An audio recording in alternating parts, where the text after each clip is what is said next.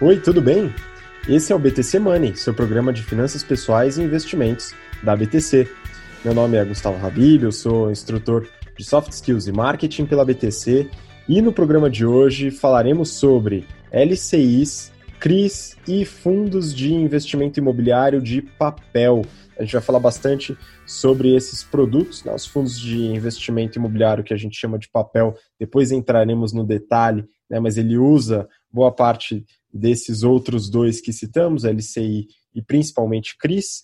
Né, e especificamente nesse episódio vamos falar desse segmento, né, sendo, lembrando a você que chegou agora de paraquedas aqui, a gente está no meio de uma série de ativos imobiliários, né, investimentos no setor imobiliário, e dentro dessa série a gente está falando bastante sobre fundos imobiliários. A gente já falou sobre imóveis próprios, vamos falar também depois sobre outros tipos de fundos imobiliários, é, investimentos em imóveis no exterior através dos famosos REITs, ou não tão famosos assim, e também sobre avaliação de lotes e terrenos, né? Então, todo tipo aí de, ou quase todo tipo de investimentos é, de ativos imobiliários, é, seja eles financeiros ou não. E para me acompanhar aqui, né, só antes fazendo aquele disclaimer, né, a gente vai falar de alguns produtos aqui, alguns fundos, e nada aqui é recomendação de investimento. A gente tem eventualmente nossos investimentos, a gente fala alguns exemplos, mas nada disso é indicação. Se você quiser indicação, procure um profissional dedicado para desenhar a sua carteira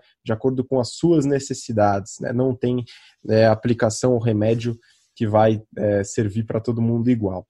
E para me acompanhar, então, estou aqui com Rafael Lopes, instrutor de finanças, é, desculpa, de risco e performance do General Finance Program, nosso programa de mercado financeiro. E aí, Rafa, como é que tá?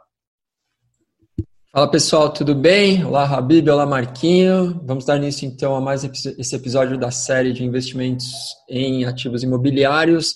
Lembrando que a gente está com inscrições abertas para o GFP, o nosso curso de finanças, bombando. Tivemos virada de round, muita gente aí querendo fazer, todo mundo empolgado com o virtual que está sendo uma experiência maravilhosa dentro da BTC. Então vamos lá, pessoal, vamos começar mais esse episódio aí. Muito bom, muito obrigado. De fato, as turmas virtuais estão dando um show de bola nas interações, no estudo, muito legal de ver. E bom, Marco Palhares, nosso instrutor de investimentos, um dos nossos instrutores de investimentos do General Business Program, nosso programa de business. Fala aí, Marquinho, tudo certo? Tudo excelente, Habib. É uma honra participar de mais esse episódio né, do nosso BTC Money. Então, já que a gente falou aí do GFP, que está com inscrições abertas, o nosso curso de negócios, o GBP, também está com, com inscrições abertas. Vamos lá ter aula de investimentos também lá comigo, tá bom? É isso aí, Habib. Muito bom, muito obrigado. E bom, você que está ouvindo a gente pelo BTCcast, ouvindo através do YouTube, é, segue a gente no Instagram também, instabtcompany, né, e dá uma olhada nos nossos conteúdos, as lives que a gente está falando sobre o novo normal, né, as tendências de consumo é, nesse novo mundo eventualmente. Vamos lá então, pessoal, começando aqui já direto ao ponto, a gente já comentou no episódio introdutório sobre ativos imobiliários de dois ativos aí que a gente quer que a gente vai retomar, né? O LCI e o CRI. Né? Marquinhos, então me ajuda aí, vamos entender um pouco melhor sobre LCI primeiro, né? falando bem brevemente algumas características desse produto específico com lastro imobiliário. O que, que é o LCI e quais são as características desse produto? Hein? Excelente, Habib. E é bom lembrar, pessoal, que todos os ativos que a gente está falando aqui, né, até por ser fundo imobiliário, CRIA, LCI, todos eles têm um lastro em algum ativo imobiliário. Seja uma empresa que está tá pegando dívida para construir, por exemplo, um galpão, seja uma empresa que está construindo um prédio, enfim, todo o lastro final, aquele dinheiro está sendo usado para algum tipo de negócio imobiliário. O LCI, letra de crédito imobiliário, é um excelente tipo de investimento é, e muito, muito se tem falado dele ultimamente, por quê? Porque ele tem uma vantagem, Habib, que é no investimento da pessoa física, a gente como pessoa física, quando vai investir numa LCI, a gente é, tem a isenção do imposto de renda sobre é, o que a gente lucra tá bom? E outro fato que também tem, tem colocado cada vez mais o LCI é, é, como ativo, que muitos têm falado, é a garantia que se tem do FGC. Ou seja, todos os tipos de investimento, principalmente o de renda fixa, o principal risco é o risco de crédito, né? Ou seja, é o risco da, daquele, daquela empresa que pegou o dinheiro emprestado para construir um galpão, por exemplo, falir e não pagar de volta o dinheiro que ela pegou emprestado. É o risco de crédito, o risco de default. E no LCI especificamente, a gente tem aquele fundo garantidor de crédito garantindo parte desse investimento, Habib.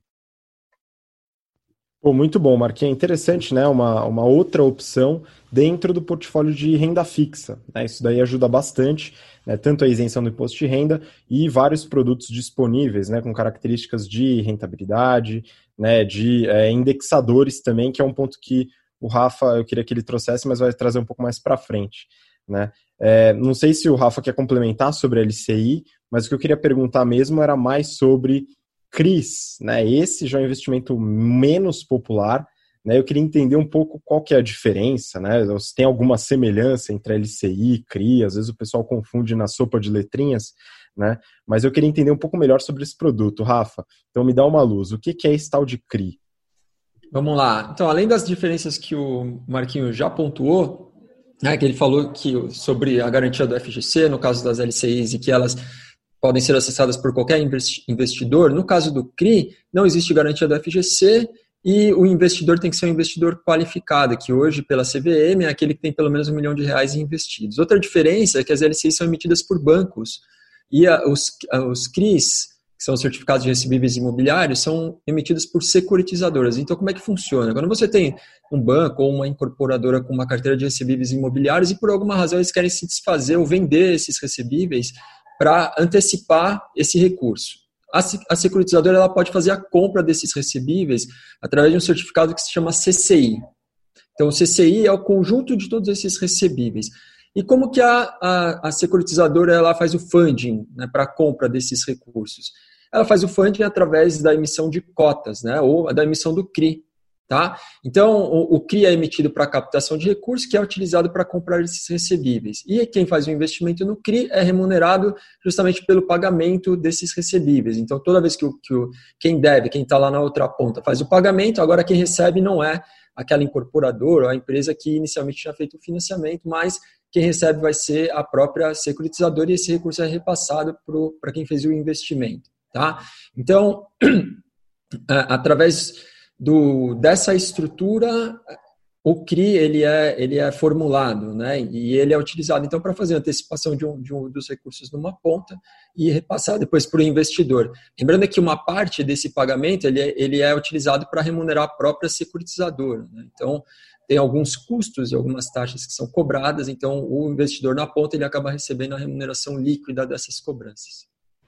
Boa, eu acho interessante a gente passar um exemplo, né, que eu fui estudar um pouquinho sobre CRI, né, para entender de fato de onde ele surge, né, isso é importante, eu gosto bem de entender a base, né. É um exemplo interessante, né, a incorporadora vai lá, constrói um edifício residencial, por exemplo, né, e ela vende os seus apartamentos, né, na, enquanto está na planta. Né, legal. E aí o comprador do apartamento né, vai pagar, grande maioria das vezes parcelado, a incorporadora imóvel na planta enquanto ele é construído. Só que a incorporadora, ela muitas vezes quer receber o dinheiro antes, né? quer antecipar esses, é, esses recebimentos da, das parcelas do imóvel na planta, né? e aí ela vai fazer isso muitas vezes através de uma securitizadora, que vai emitir esse CRI. Né? Dessa forma, a incorporadora recebe esse montante antecipadamente e a securitizadora faz esse, cria esse produto né, e depois vende através aí das corretoras e tal, para que os investidores, no fim, tenham esse lastro né, daquela dívida inicial que teve no comprador do apartamento e depois passou para a incorporadora que fez essa antecipação. É interessante esse modelo e aí o ponto que o Rafa comentou, muito importante, né, como que esse conjunto de recebíveis vira esse produto através da securitizadora, tem uma taxa também da securitizadora e depois é distribuída aos investidores, no caso, qualificados. E aí a gente chega, então, nos fundos imobiliários de papel, né? essa doideira, aí a gente vai separando as caixinhas dos fundos imobiliários, mas é importante para entender, né, porque tem alguns tipos de fundos imobiliários. A gente falou no episódio passado, então se você não acompanhou, volta lá, para de ver esse aqui, volta lá e depois você continua, que a gente fala sobre alguns tipos específicos, né? E um deles é o fundo imobiliário de papel. E aí, Marquinho, passando a bola para você, Né? O que, que é esse fundo imobiliário de papel? Do que, que se trata esse apelido esquisito? Legal. Como todo fundo de, é, como todo fundo, né, Habib? O, o, qual que é o papel do fundo? É, é um gestor pegar aquele dinheiro que eu coloquei na mão dele e comprar algum ativo no final. E aí, o que vai determinar o nome do fundo é efetivamente os ativos que são comprados lá no final. Especificamente o fundo de investimento imobiliário de papel, é, esse dinheiro que eu coloco no fundo, ele é utilizado para comprar ativos financeiros que sejam ligados ao ramo imobiliário. Então, eu estou falando de eu colocar o dar o dinheiro para o gestor, eu comprar uma cota, e esse dinheiro ser utilizado para comprar LCIs, que a gente acabou de falar, CRIs, é, é, letras hipotecárias, qualquer tipo de instrumento financeiro é, ligado a imóveis. A grande maioria dos fundos de papel investem especificamente em CRIs, tá? O que para o investidor, pessoa física, acaba se tornando excelente, Habib. Por quê? Porque a grande maioria dos investidores não tem acesso, não é um investidor qualificado para comprar um CRI, não tem um milhão de reais investido, né? Tirando o nosso grande Rafa aqui, né? Não é todo mundo igual o Rafa que, meu, tem um milhão para é investidor qualificado para comprar lá um CRI. Então, por exemplo, para um, um Hellis Marco comprar um CRI, tem que ser através de um fundo de investimento imobiliário. E aí, mais especificamente, os fundos que só investem nesse tipo de ativo financeiro são conhecidos como fundo de investimento imobiliário de papel. Bom, muito bom, acho que ficou bem claro. E aí eu acho que até para esclarecer mais um pouco, né, é legal a gente colocar a mão na massa, entender, analisar um pouco alguns fundos imobiliários que investem nesse tipo é, de ativo, no caso principalmente CRIs, né, mas os ativos é, de dívida com lastro imobiliário, como o Marco comentou. E aí eu ia passar a bola para o Rafa. O Rafa acho que deu uma olhada em um desses fundos imobiliários, né? E queria que você passasse algumas informações aí, Rafa. Como é que você viu? O que, que você viu de interessante? O que, que o investidor, a investidora que está ouvindo a gente, ou vendo a gente, tem que se atentar? O que, que ela tem que avaliar? Conta aí para gente. Legal. A primeira coisa que tem que ser avaliada é a própria, cara, própria qualidade da gestora, né? Então, o histórico da gestora, há quanto tempo aqueles gestores estão né, fazendo gestão de ativos imobiliários. Quando você vai olhar para o fundo especificamente, também é legal entender se aquele fundo já passou por alguns momentos de crise. Então, por exemplo, um fundo que começou, um fundo imobiliário que começou em 2005, ele já passou pela crise de 2008 e diversas outras, né? Então, se ele passou, se ele conseguiu atravessar bem, são sinais positivos. Tá? Essa é a primeira coisa. A segunda coisa é como que esse fundo disponibiliza informação. Quando a gente avalia o mercado de ações, as empresas fazem os reports trimestralmente, né? São os resultados das empresas. No caso dos fundos, são relatórios mensais. Então, entender se, se existe a divulgação de relatórios mensais daquele fundo, quais informações são divulgadas, se está feito, sendo feito de forma clara, se as informações são relevantes. Tá? Então, essas são as duas primeiras coisas que têm que ser avaliadas. um outro ponto importante, então, a partir do momento que você acessa esse relatório, quais informações a gente tem que prestar atenção lá? A primeira delas, e a mais famosa, é a comparação entre o valor patrimonial e o valor da cota. Via de regra, um número que a gente pode ter na cabeça é que essa relação gire em torno de mais ou menos 110%, ou seja, até 110% de relação valor da cota versus valor patrimonial, é relativamente interessante fazer um investimento. Se é um fundo que está com uma relação já de 130%, 140%, já fica um pouquinho mais complicado porque a margem é muito menor. E se o valor patrimonial está abaixo do valor da cota, aí você tem uma margem de segurança maior para fazer o um investimento naquele fundo. Por que, que eu falei que 110% é mais ou menos um, uma relação que é, que é comum e que é até esse patamar a gente consegue fazer um investimento. Porque principalmente nos fundos de papel, você consegue avaliar qual é o yield que remunera os papéis que fazem parte daquele fundo. E se é um yield mais ou menos, né, que gira em torno de uns 10%, que pode acontecer, tem fundos que carregam papéis né, que foram comprados alguns anos atrás, então a níveis de taxas de juros mais altas, então você está pagando para receber aquele yield, ele está mais ou menos um valor justo. Né? Se passar disso, fica um pouco caro. Se tiver abaixo, perfeito. Lembrando que para os fundos de papel, o valor patrimonial ele é medido com uma relativa acurácia, né? Então a gente consegue ter bastante segurança em relação ao valor que está sendo reportado, porque é o valor dos próprios títulos. Se você não teve nenhum desconto grande por conta de alguma crise, né? Algum é, coisa que está acontecendo no mercado de crédito, você pode ter segurança em relação àquele valor. Então, isso é uma, é uma vantagem. Então, a primeira coisa que a gente tem que olhar, além das duas informações que eu falei antes, é essa relação, valor patrimonial, valor da cota. Bom, muito bom. Um ponto realmente importante né, para a gente analisar dentro da, da, estrutura dos fundos de papel, né, muito baseado nos CRIs. Né, importante é, falar que essa acuracidade no cálculo do, do valor patrimonial, porque são títulos baseados em dívida, né, que são comprados lá no ato, tal. Então isso ajuda bastante, né? Eles tendem talvez a ser um pouco mais é, um, um, pouco mais previsíveis. Né? Ao mesmo tempo, vão variar menos na cota. Isso é visto quando você avalia o histórico dos fundos, né? Então, histórico de é, variação do valor da cota dos fundos de papel é muito menor, né? A volatilidade é muito menor e acaba se refletindo também nas negociações. E aí, Marco, você deu uma olhada em alguns, em alguns fundos aí, queria que você me falasse aí o que você viu de característica legal do fundo que você olhou. Legal, vamos começar aqui pelo HGRC11, um fundo super interessante da CS é, é, Red Grifo, né? É, o famoso Credit Suisse Red Grifo, ou CSHG, e é um fundo extremamente legal Hoje, cada cota de fundo imobiliário ah. da. A... Opa! desculpa, uma correção rápida. Claro. HGCR, né? HGCR. HG... HGCR. Isso. HG. Não, Habibi. HGCR, exatamente. HGCR. Você está tá certíssimo. Engraçado porque eu estou procurando aqui, abrir todos os, os links aqui no, no, no meu computador, onde eu estou gravando. E eu procurei no, no Google HGRC e ele me deu a notícia tudo bonitinho, como se fosse, como se eu estivesse falando certo, né? O famoso correção do Google pegando a gente de surpresa. Obrigado, é isso daí, tá? É, então, HGCR11. Hoje, cada cota desse fundo, lembrando que os fundos imobiliários podem ser negociados lá na B3 em bolsa, está custando R$ 103,60. Importante lembrar, né, Habib, que o, o, o lote padrão da negociação dos fundos imobiliários é de uma cota, ou seja, dá para ser negociado, dá para comprar de uma em uma cota. Por que, que eu escolhi esse fundo, Habib? Porque ele é um fundo muito grande, tá? Então o valor de mercado hoje está em torno de 1,2 bilhão de reais e é um fundo que tem uma liquidez razoável na bolsa.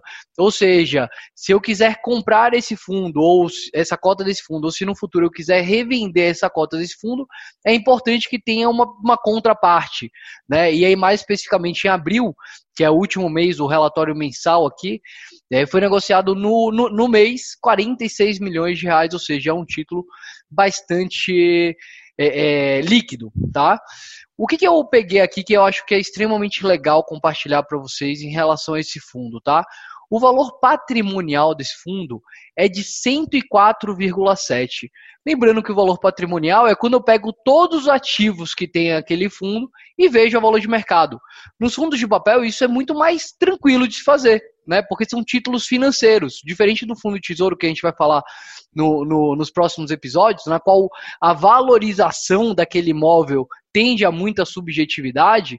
Um fundo de, de papel você consegue ter uma, uma medida, né, como o Rafa falou, uma acuracidade muito maior na medição. E esse é um fundo, Rafa, que está sendo negociado a 103 reais, e você tem um valor patrimonial por cota de 104 reais, ou seja, ele está sendo negociado ali até um pouquinho abaixo dos 100 reais, né? Ou seja, bem abaixo dos 110%, perdão, 100%, é muito abaixo daquele 110% que você falou que era uma, uma medida boa ali para saber se a gente investiria ou não naquele fundo.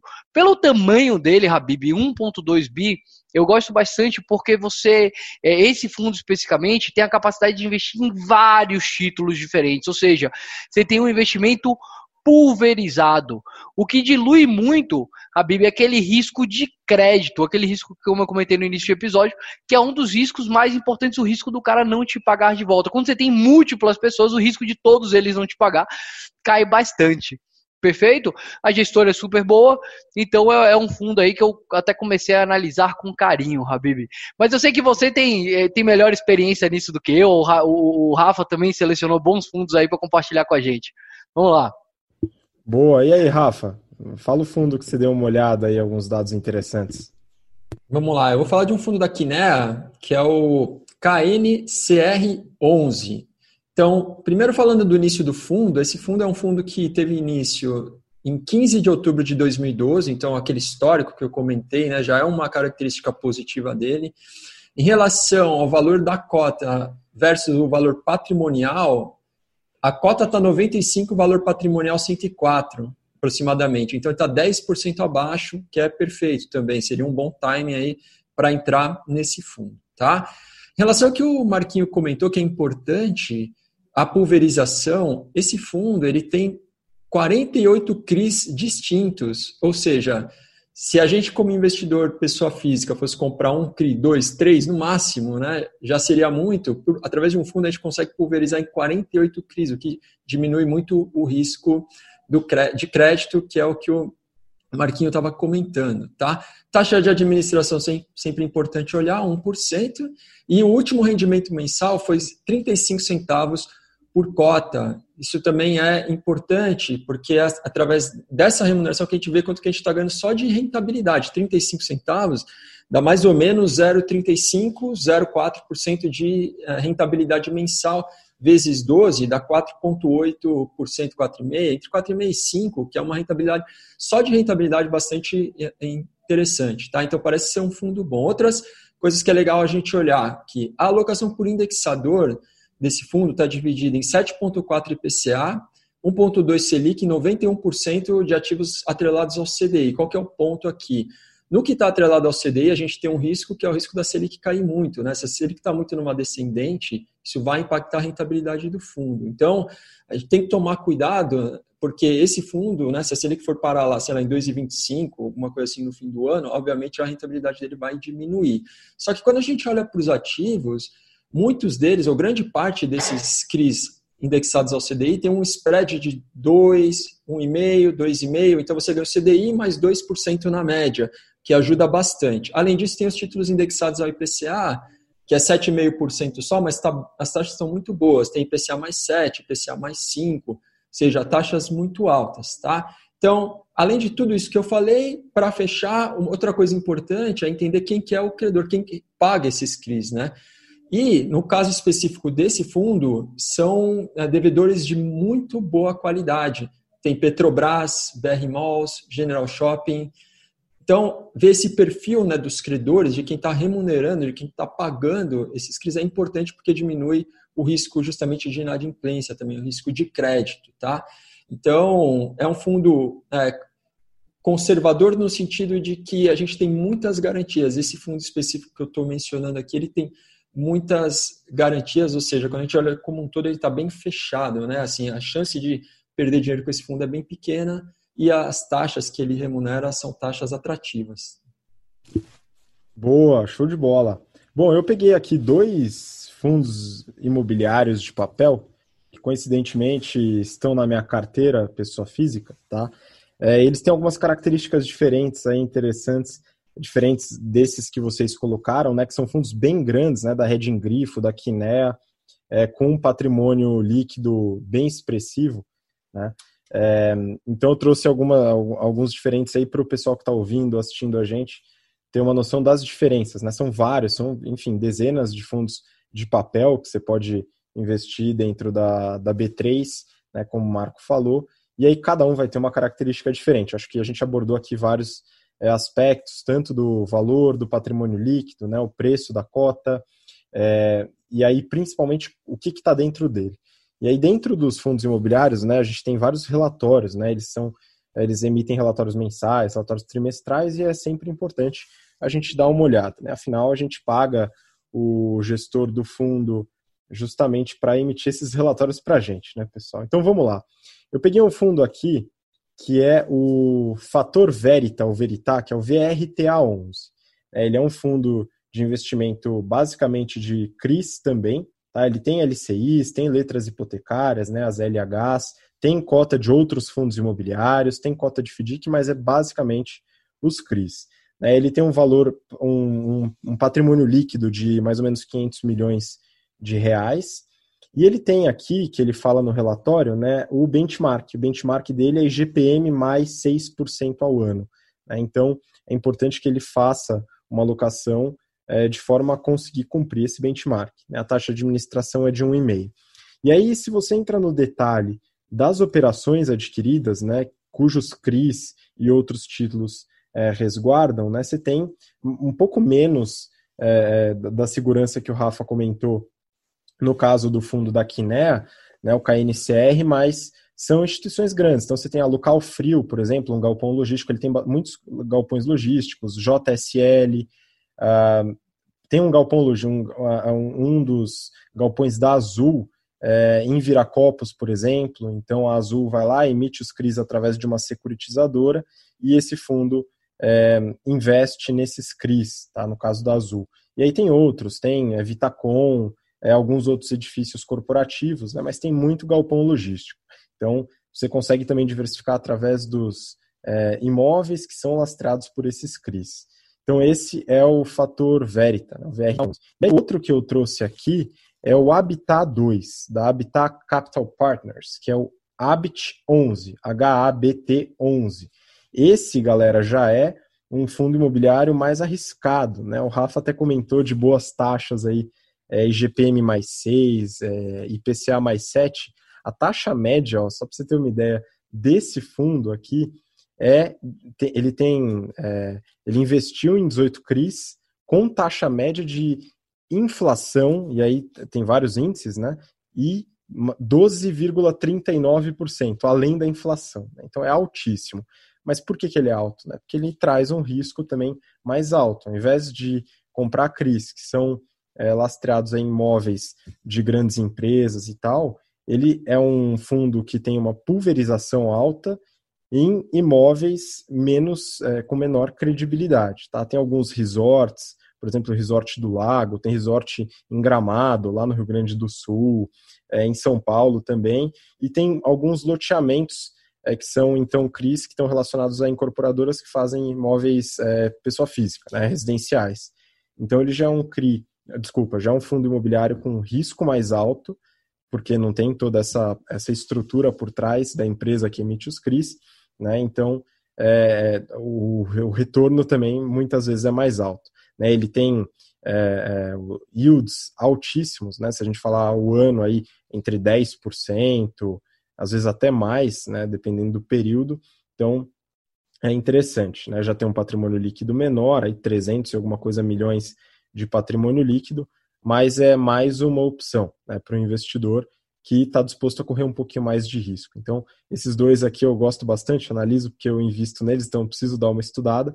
E aí fica até a sugestão para quem está ouvindo, assistindo, né, que não é só comprar uma cota e acabou. Né? Investir muitas vezes exige aí uma lição de casa para você entender um pouco o que você está fazendo. Né? Mas acho que é isso. Aí não sei se vocês queriam complementar com alguma informação, Marquinho. É isso, é isso. Só agradecer, pessoal. Obrigado aí por mais esse episódio. Obrigado por ter assistido, ouvindo até aqui. Lembre-se, quando você coloca o dinheiro no fundo, você tem que ficar muito mais cuidado aonde que aquele dinheiro está sendo investido, porque você é o verdadeiro dono daquele dinheiro. E até o próximo BTC Money, galera. Obrigado. Muito obrigado, Marquinho. Rafa, quiser complementar alguma coisa ou só mandar o recado final, fica à vontade. Bem rapidinho, acho que o último ponto né, que faltou mencionar foi em relação à diversificação setorial. A gente sempre tem que olhar também para a diversificação setorial, tá, pessoal? No caso, o fundo que eu mencionei, ele tem alocação em lajes corporativas, shopping, construção civil, varejo, galpões logísticos, petróleo e químico. Então, assim, é, isso é importante porque também gera mais uma segurança, tá? Então, mais uma informação para vocês verificarem. De resto, pessoal, é isso. É, espero que tenham gostado. Até o próximo episódio. Um grande abraço.